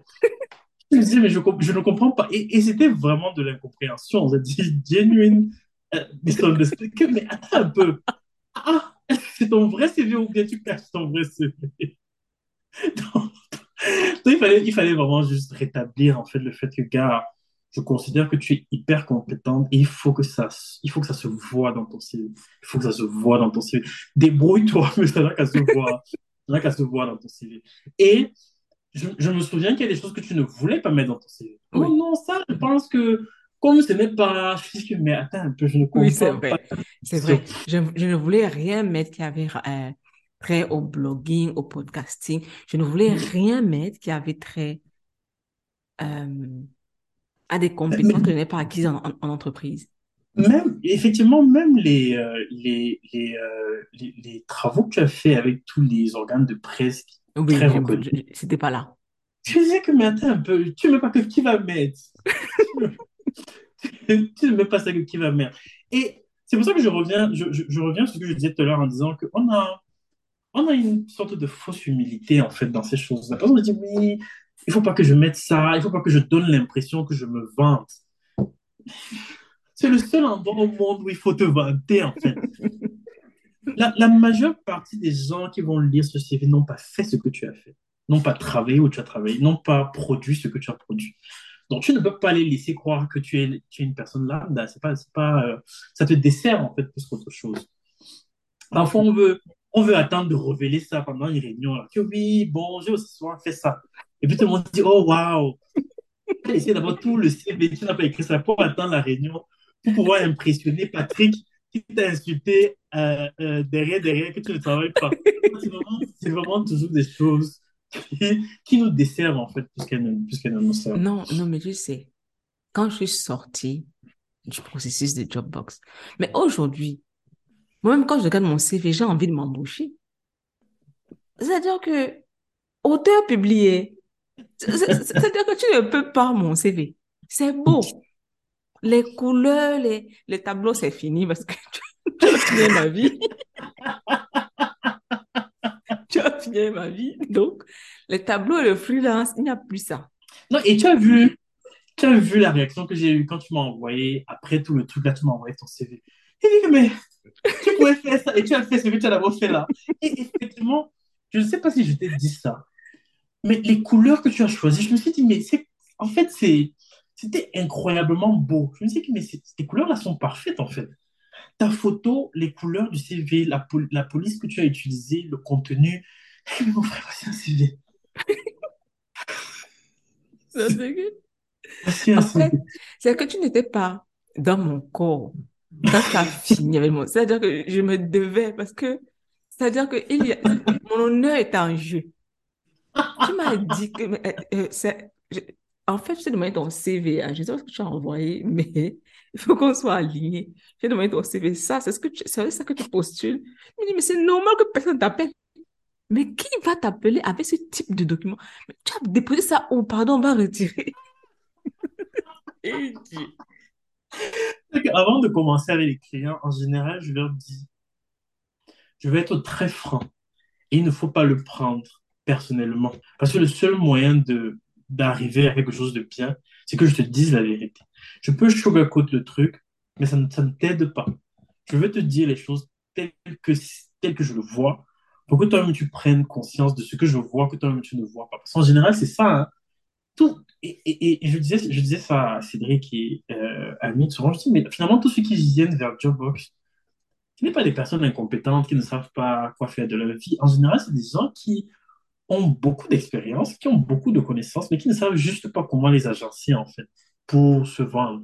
Ce qui est normal, on ne nous apprend pas à nous vendre. On- personne ne nous apprend à vendre nos compétences. On nous apprend plutôt l'humilité, tu vois. Et du coup, quand il faut donc se vendre, ça devient difficile parce qu'on ne sait pas parler de soi-même. Donc, c'est le travail finalement qu'on fait. Ça passe par la brutalité dont tu parles, Bah, mais aujourd'hui, brutal. et, et tu vois, si quelqu'un te demande qui a fait ton CV ou que, enfin, qui a fait ton CV, je ne fais pas les CV des gens, si quelqu'un te demande de- comment est-ce que tu es arrivé à ce CV-là et que tu dis, ah, mais c'est Dropbox qui nous a, qui m'a, qui m'a aidé à machin et tout, je serais fier que la personne vienne parce qu'elle a vu quelque chose qui a vraiment, tu vois, éveillé quelque chose en elle, plutôt que, voilà, une réputation de, ok, je sais pas, je ne vais pas prendre d'exemple là-bas, mais c'est vraiment ça. Je veux que la qualité de ton CV reflète la qualité de l'expérience que tu as eue avec Dropbox. Et c'est arrivé, hein. C'est arrivé, et, je, termine là-dessus. Euh, un client qui était dans le marketing, qui, qui, travaille dans le marketing, et qui, je crois, avait un entretien. Et on travaillait sur comment il se présente, euh, euh, comment est-ce qu'il vend son expérience et tout ça, la fameuse question de comment présentez-vous et tout. Et les premières versions de son document, j'ai dit, tu sais, gars, gars, gars, je vois ton CV, on a discuté, je vois ce que tu as fait, ce que je lis, ça me... Non, il faut que tu travailles dessus. Montre-moi que tu es dans le marketing là depuis 10 ans. C'est quoi, c'est quoi, machin et tout. Je, je, lui- je lui ai vraiment mis la pression. Il m'a renvoyé, euh, quelques heures d'ailleurs, je pense, avant son entretien, la version finale de son document. J'ai lu, j'ai limite eu les larmes aux yeux. Je me dis, mais regarde comment c'est Tu beau. t'es ému. Regarde comment c'est beau. Et honnêtement, je crois même que j'ai forwardé ce message-là à tout le monde en mode, gars, regarde ce que le dossier a écrit. C'est trop bien, c'est juste trop bien. Tu auras tous les emplois que tu veux si je te présente comme ça. Tu vois, mais il a fallu passer par plusieurs, euh, euh, tape et, et flagellation. pour y Tape, tape, tape, tape, c'est pas le mot. Parce que tape, c'est doux. Il faut, non. Je suis désolée, mais tape, c'est pas le Mais- mot. Parce que non. Et, et j'espère qu'aujourd'hui, quand il se présente, c'est avec, tu vois, la confidence de, la confiance de gars, je sais qui je suis. C'était un gars qui avait travaillé pour la Coupe du Monde en Afrique du Sud. Ce n'était nulle part dans son, dans sa présentation. Je dis que, est-ce que tu es fou? Tu connais combien de personnes qui étaient à la Coupe du Monde? Mais c'est vrai qu'on n'a pas, on a tendance à ne pas. On se dit que bon, peut-être que ça va faire comme si on frime, peut-être que, peut-être qu'ils vont, voilà, non, ça, je ne vais pas dire ça. Mais tu sais, aujourd'hui, aujourd'hui même, où on se parle, j'ai pensé à toi. Il était 13 heures. J'ai participé à un entretien. Et euh, la personne qui était interviewée était une personne pour qui j'avais, c'est-à-dire que j'avais déjà fait, battu campagne pour la personne. Si tu veux quelqu'un pour le poste là, c'est lui là que tu dois prendre parce que je l'ai vu travailler, j'ai vu les résultats, je sais qu'il sait faire la chose. Si tu as besoin de quelqu'un, c'est de lui dont tu as besoin. Donc aujourd'hui, le gars avait, et on a tous dans le bureau, on a tous, parce que c'est un ancien consultant euh, Mhm. du bureau, on a tous vouch for him, like, c'est lui qu'il faut pour ce projet. Donc il avait son, son- son entretien aujourd'hui, il s'est assis. Première question, présentez-vous. Mais il est parti dans des histoires et je me suis dit, je le comprends, j'ai été là. Avant Jobbox, présentez-vous. Mais c'était, il- je racontais ma vie. Non, mais moi, en fait, je suis une Camerounaise, je suis arrivée au Sénégal. Ça n'intéresse pas. Il a commencé, I'm a PhD student. We don't care. We do not care. We do not- Qu'est-ce que tu peux faire ici pour nous Je suis obtenir des marié, j'ai deux enfants. Je suis catholique, croyant. Je dis félicitations. Mais, mais encore, Mais en fait, le plus beau, c'est que tellement peu de gens, et moi je ne l'aurais jamais su sans l'accompagnement de Dropbox, tellement peu de gens comprennent que la question présentez-vous ne pas, ne pas dire présentez-vous. Ça ne veut pas, ça ne veut pas dire raconte-moi ta vie. Ça veut dire qu'est-ce que tu sais faire qui peut nous être utile pour ce poste? D'où tu viens, ton nombre d'enfants que tu as, les- on s'en fout. Honnêtement, on s'en tape les cocotiers. Qu'est-ce que tu sais faire? Le gars est parti dans des ouais, moi en fait, je viens de tel. I was just like, no way. C'est-à-dire que j'ai tout fait pour recadrer, pour lui dire non, en fait, hein, c'est pas ça. Reviens un peu de ce côté parce que ce que tu dis là, non, ça n'intéresse personne. Mais comment ça se fait que cette, cette question soit aussi mal comprise? je pense, je pense qu'elle n'est, elle n'est pas forcément mal comprise, mais elle n'est pas préparée. Je pense qu'elle est surtout non préparée. Et quand tu n'as pas préparé ta présentation, c'est compliqué de te préparer parce que tu dois improviser. Et donc, tu dis ce qui te vient dans la tête. Et parfois, c'est pas les meilleures choses qui viennent dans, Ah, tête. ça, oh là là. Et ça arrive à tout le monde. hein. Il m'est arrivé d'être, le candidat, de parler, et pendant que je parle, je me dis, mais Hervé, qu'est-ce que tu es en train de raconter? Qu'est-ce que tu es en train de dire? Vois, ça, et ça m'est arrivé, et ça m'arrive en général quand je ne me suis pas préparé. Tu vois, quand je n'ai pas pris le temps de savoir qu'est-ce que j'ai envie de dire, ou bien qu'est-ce que je veux qu'ils comprennent, qu'ils sachent. On me pose la question. Ou bien non, je me dis, oui, je suis fort à quatre, je ne prépare pas. Et puis, le jour où on te pose la question, tu te dis, yeah. Et c'est là où, effectivement, tu vas chercher des informations. En fait, tu es en train de réfléchir en parlant. Et donc, tu Mhm. prends vraiment tout ce qui vient dans ta tête à ce moment-là. C'est pour ça que tu arrives à parler d'une expérience pendant deux minutes, alors que c'est même pas ce que tu voulais dire. Mais c'est que ça te laisse le temps de réfléchir à ce que tu vas dire ensuite. Tu es vraiment perdu et tu espères juste qu'à la fin, ça aura du sens pour ceux qui t'écoutent. Mais si ça n'a pas de sens pour toi, même, il faut bien que tu saches que ça n'a pas de sens pour Pour ceux qui pour ceux qui t'écoutent. Mais ça, c'est, c'est, c'est quand même, hon- honnêtement, j'étais, aujourd'hui, je, je me suis dit, vraiment, je, n'ai- je n'ai pas re- re- regretté mon, mon investissement. Parce que j'étais assise, je regardais le gars et je me disais, mais j'étais à sa place et je faisais exactement la même chose. J'allais dans absolument tous les sens. Je te souviens une fois, euh, juste au tout début de l'expérience Jobbox, il y avait une consultance pour l'OIM pour laquelle euh, je voulais, je voulais postuler. OIM, c'est l'immigration. Et euh, dans la stimulation d'interview, tu m'as dit présentez-vous. Et j'ai commencé à, ouais, non, moi je comprends l'immigration parce que moi j'ai quitté mon pays pour revenir. Tu m'as dit, s'il te plaît, s'il te plaît, s'il te plaît. We do not care. We do not, we do not, we don't, don't, please. ton histoire de vie. Non. Et moi, j'étais sûre que non. En fait, ça me positionne parce que, ayant une expérience migratoire, ça signifie que je comprends le concept, je sais de quoi il est question, je comprends les gens pour qui on va travailler. J'étais juste en mode non, non, non, ne fais jamais ça. Non. Mais effectivement, c'est une question, je pense que c'est l'une des questions qui, dès le début de, de l'interview, peut te disqualifier.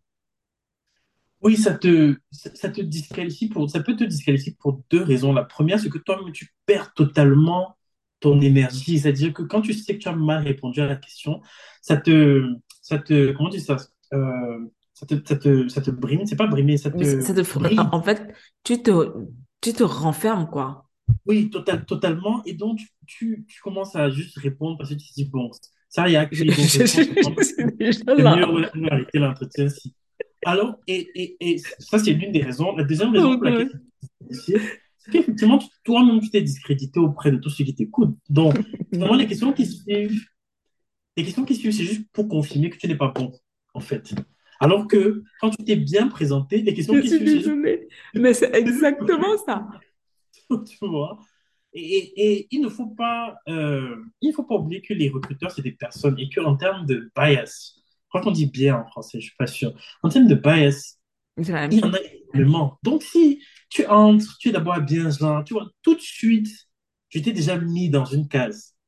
Et tout ce que je vais essayer de faire pendant l'entretien, c'est de confirmer que tu es dans la case.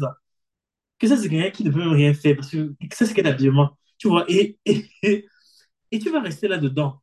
Alors que si j'ai eu cette impression-là et que quand tu t'assois et que tu te mets à parler, je dis, oh, waouh, waouh tout de suite, je passe à autre chose. Je commence à essayer de confirmer que malgré ton habillement, tu es un bon candidat.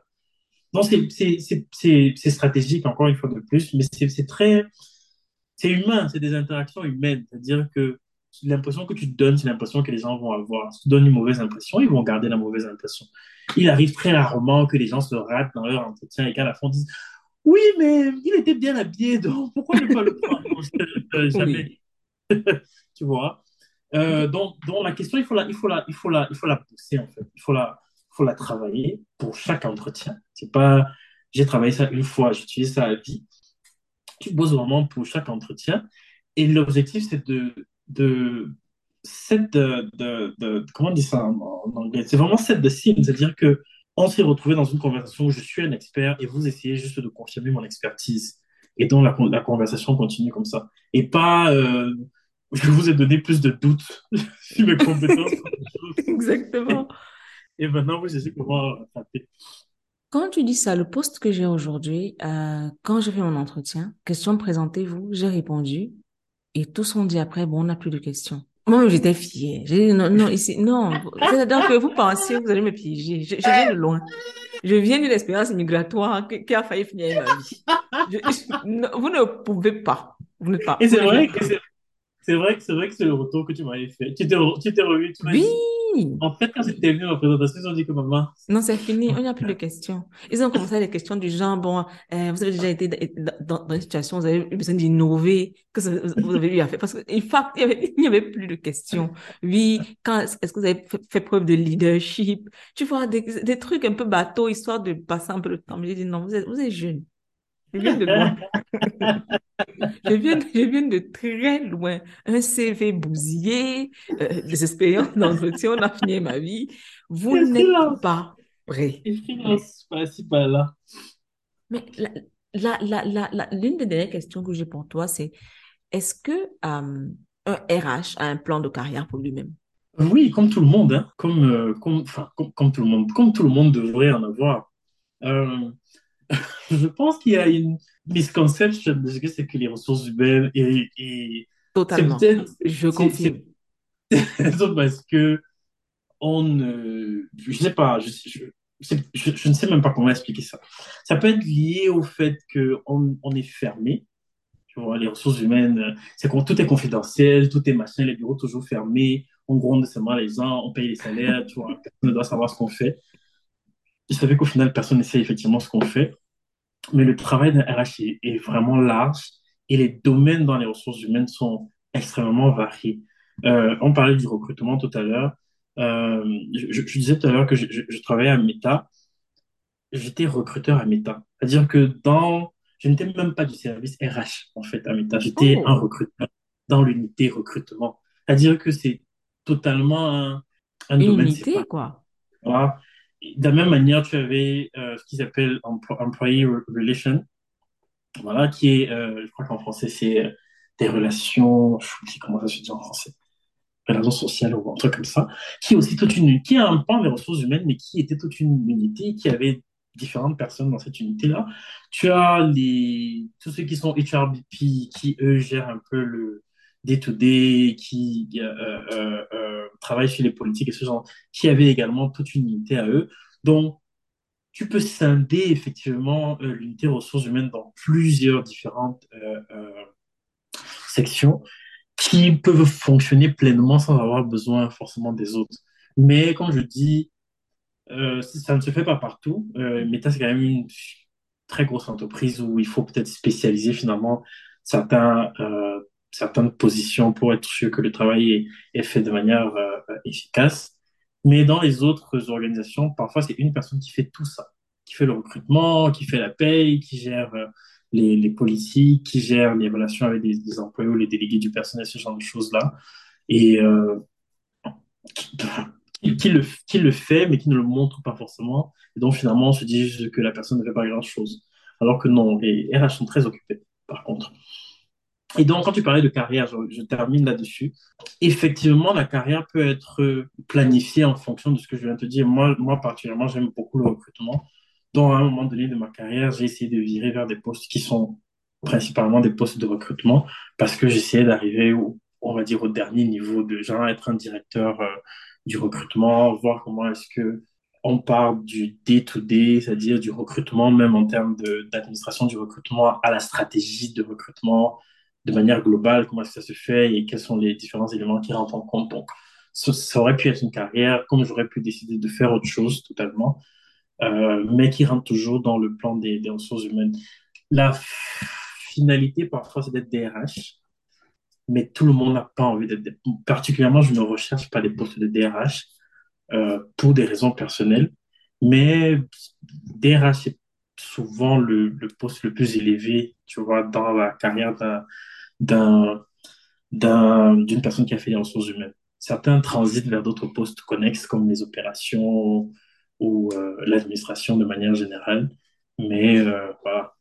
La carrière, c'est possible dans tous les différents métiers. hein. Je pense que il, il faut le faire si on en a envie et pouvoir, euh, et pouvoir le suivre sur, sur la durée. Ma dernière question, euh, tu as pratiquement toujours travaillé dans des, dans des, dans des cadres structurés, c'est-à-dire des organisations, des entreprises. Ça? Aujourd'hui, euh, presque toujours, non. Non, pas Hum, Parce qu'il y a des choses que j'ai effacées de mon CV. Que ça, en fait, on va quitter. Euh, aujourd'hui, beaucoup de gens optent pour des, des activités qui ne sont pas cadrées dans les entreprises. Par exemple, tu as des gens qui excellent sur YouTube, tu as des gens qui excellent sur Instagram. Euh, est-ce que toi, en tant qu'observateur et en tant que RH, tu penses qu'il est possible de faire un plan de carrière dans ces domaines-là? Ah, C'est quelle question piège, ça, de fond? De commencer à parler des, des influenceurs, de les insulter. Non, Ce alors, n'est pas je l'objectif. pense que, je pense que comme tout métier, il ne faut pas juste l'embrasser parce qu'il est trendy.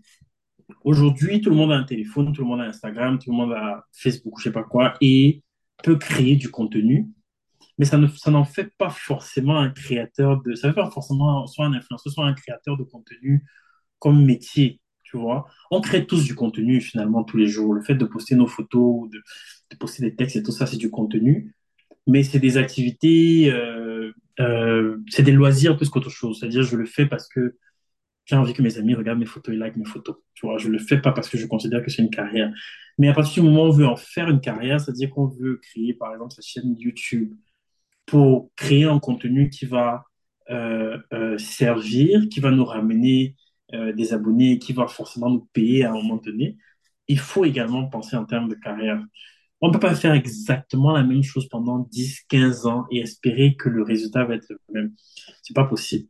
On parle, et, en général, même la carrière, même pour un YouTuber, puisqu'on parle de YouTube, c'est souvent qu'il commence avec un abonné, et puis il en a trois, et puis il en a six, et puis il en a dix, et puis progressivement. Et si ne se crée pas cette, entre guillemets, cette communauté qui lui permet de progresser, de savoir qu'est-ce que ma communauté veut, qu'est-ce que je dois leur donner, comment est-ce que je progresse là-dedans, il finit par perdre des, euh, des abonnés. Et à un moment donné, on en parle comme le gars, si il avait souvent un bon compte là sur YouTube, mais je sais pas ce qui s'est passé.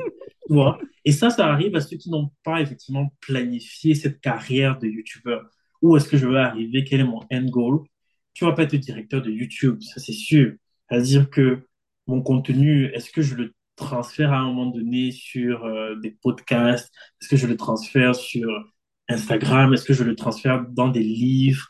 il, faut forcément qu'il y ait un- une évolution qui permette à celui qui, qui est à la chaîne YouTube de comprendre qu'il a évolué et qu'il passe à autre chose, mais qui permet aussi aux abonnés de grandir avec la personne. Se dire, OK, je, je, je vois qu'il est passé à autre chose, ça, ça m'intéresse. Ça arrive à tout le monde. Les chanteurs, par exemple. Je pense que c'est des, carrières qu'on peut comparer à celles des chanteurs dans le sens où rien ne te dit que quand tu sors ton album, quelqu'un va acheter ça tu Ouais. vois. Mais si ton premier album, 20 millions de personnes l'achètent, tu n'as aucune garantie que ton deuxième album va être acheté par 20 millions de personnes. Donc, il faut travailler sur quelle est la continuité, où est-ce que tu crées une rupture, comment est-ce que tu changes ta- ton, ton, ton profil, vers quoi est-ce que tu évolues, comment est-ce que tu continues de garder euh, cette fanbase-là au- tout au long de ta carrière? C'est la même chose avec YouTube ou Instagram, tous ces, euh, tous ces, euh, tous ces différents réseaux sociaux-là.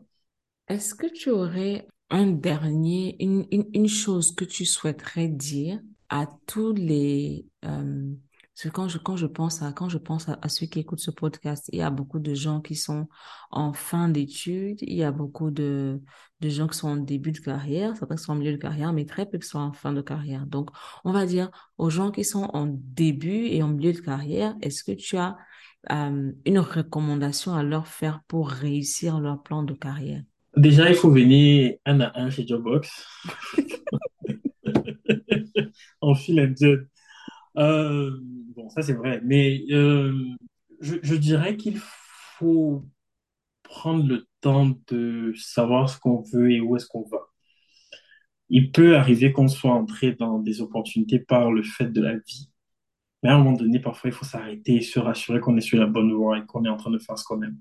C'est important parce que la carrière professionnelle, le travail prend quand même une bonne partie de nos journées. Et il vaut mieux être dans quelque chose qu'on aime plutôt que dans quelque chose qu'on regrette. Parce que ça, ça nous mine personnellement aussi et ça finit par jouer sur énormément de choses. Donc, même si on a eu un faux départ, on peut rattraper ce, ce départ-là. Si on a eu un très bon départ, on peut maintenir ce départ-là. Si on n'a pas eu de départ du tout, on peut euh, Démarrer. pouvoir, ah, effectivement démarrer. Mais il faudrait, il faudrait prendre le temps vraiment de, de... Tu as parlé de démarrer, donc je parle de la voiture. Prendre le temps d'entrer dans cette voiture, de démarrer la voiture et de vérifier que tous les voyants sont ouverts. Ne pas juste sauter sur euh, la moto et puis avancer en se disant que tout va aller bien. Voilà. Merci beaucoup, Hervé. Merci. On espère que tu reviendras nous voir bientôt pour nous de parler. fuir. Je vais revenir. Voilà, on espère. On espère que tu reviendras bientôt pour nous parler de, de, de travail, surtout parce que tu en parles tellement bien, euh, et que tu partageras avec nous encore plus de ton expérience. Euh, merci beaucoup. Bonne soirée. On a dit que people buy ici, là. Je pense que les auditeurs vont me tuer. Pardon. Pardon. Dis people buy. Pardon. Si je ne dis pas, tu peux comment? Pardon. Et tiens à ma, je tiens à ma vie. Pardon, dis Comment? people buy. Attends, je dis. People, bye. Bye. One, two.